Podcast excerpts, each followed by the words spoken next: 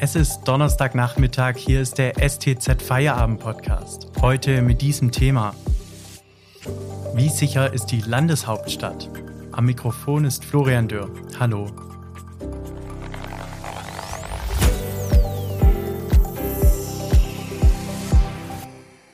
Eine brutale Schlägerei in Stuttgart macht derzeit als Video im Netz die Runde. Die Szene hat sich in den Abendstunden am 27. Juni in der Stuttgarter Innenstadt ereignet. Ein Mann stürzt auf den Hinterkopf, als ihn ein Angreifer zurückstößt. Der Mann bleibt bewusstlos am Boden liegen. Die Polizei spricht von einem typischen Vorfall. Was bedeutet das für die Leute, die sich in den Abendstunden in der Innenstadt aufhalten? Und ist die Landeshauptstadt wirklich unsicherer als andere Städte in Baden-Württemberg? Darüber spreche ich heute mit unserem Regionalreporter Christian Milankovic. Hallo. Hallo. Christian, wer sich das Video von der Prügelei in der Stuttgarter Innenstadt anschaut, fragt sich erst einmal, warum filmt jemand überhaupt solche Schlägereien? Das ist eine sehr gute Frage und ich kann da auch nur ein Stück weit spekulieren. Offensichtlich äh, bauen manche auf kurzfristigen Ruhm, wenn sie einen entsprechenden Clip in den sozialen Netzwerken verbreiten. Ich halte das für ziemlich fragwürdig, wenn ich Zeuge einer solchen Szene werde und das Handy zücke, dann doch bitte, um die Polizei zu rufen. Ähm, die ist im Übrigen auch gar nicht glücklich darüber, wenn solche Bilder den Weg in die Öffentlichkeit finden. Zwar helfen die Videos bei der Fahndung, aber wer sie verbreitet, und darauf weist die Polizei hin, äh, kann ziemlich schnell in Konflikt mit dem Datenschutz kommen. Und äh, man muss bedenken, mit solchen Videos äh, bietet man natürlich den Gewalttätern auch noch eine Bühne. Die Tat ist ja schon am 27. Juni passiert. Wie geht es dem Mann denn heute? Mhm. Du sprichst von, von dem Mann, der im Zuge der Prügelei ähm, stürzt und dann auch ähm, regungslos liegen bleibt. Äh, nach Angaben der Polizei ist es ein 20-jähriger Stuttgarter und äh, der wurde dann von dem Tatort aus direkt ins Krankenhaus gebracht, äh, blieb dort auch drei Tage, ist aber mittlerweile wieder entlassen. Und sind solche Szenen typisch für Stuttgart oder berichten andere Städte im Land von ähnlichen Problemen? Also ich, ich will mich gar nicht mit dem Gedanken anfreunden, dass das typisch für Stuttgart sein könnte. Äh, Im Zuge der Lockerungen im Zusammenhang mit der Bekämpfung der Corona-Pandemie ist es in anderen baden-württembergischen Städten, etwa in Freiburg oder Karlsruhe, zu Zwischenfällen gekommen. Immer dann, wenn die Polizei Regelverstöße äh, geahndet hat oder allzu große Ansammlungen aufgelöst hat. Was wir dort erlebt haben, ist aber, hat aber sicherlich nicht die Dramatik wie die Szenen aus Stuttgart, über die wir jetzt gerade sprechen. Danke, Christian Milankovic, bis hierhin. Wir sprechen gleich weiter. Dann erfahren wir, ob der abendliche Bummel durch Stuttgart schon zur Gefahr werden könnte. Vorher machen wir aber kurz Werbung.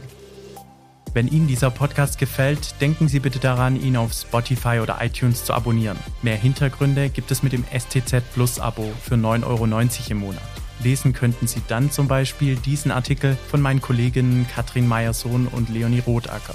Die AfD muss Fehler bei Parteispende korrigieren. Einfach auf den Link in der Podcast-Beschreibung klicken.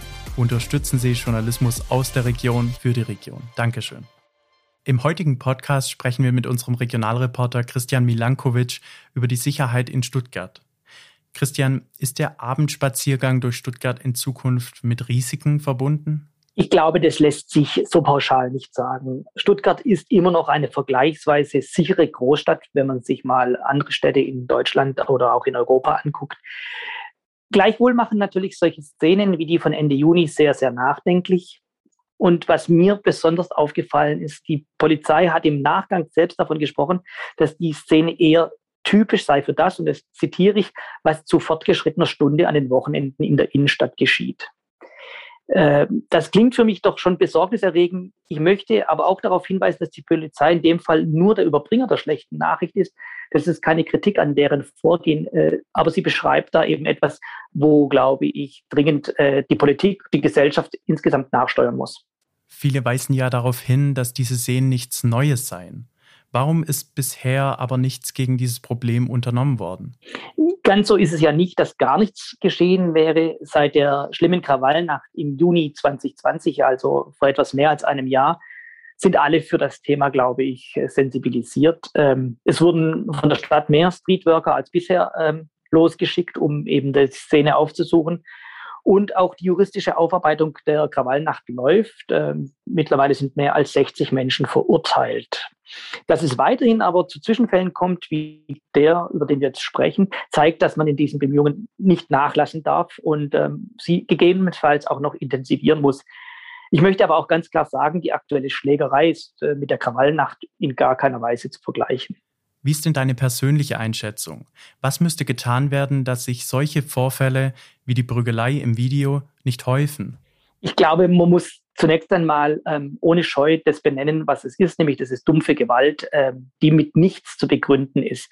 Man darf ähm, diesen Menschen keine Bühne bieten, ähm, wie es eben geschieht, wenn man solche Videos postet. Ähm, man muss ihnen auch klar sagen, äh, welche Konsequenzen drohen. Ähm, diese Szene in Stuttgart äh, von Ende Juni, die hat vor dem Königsbau stattgefunden. Das ist keine dunkle Ecke in der Stadt, das ist die Bühne in der Stadt schlechthin.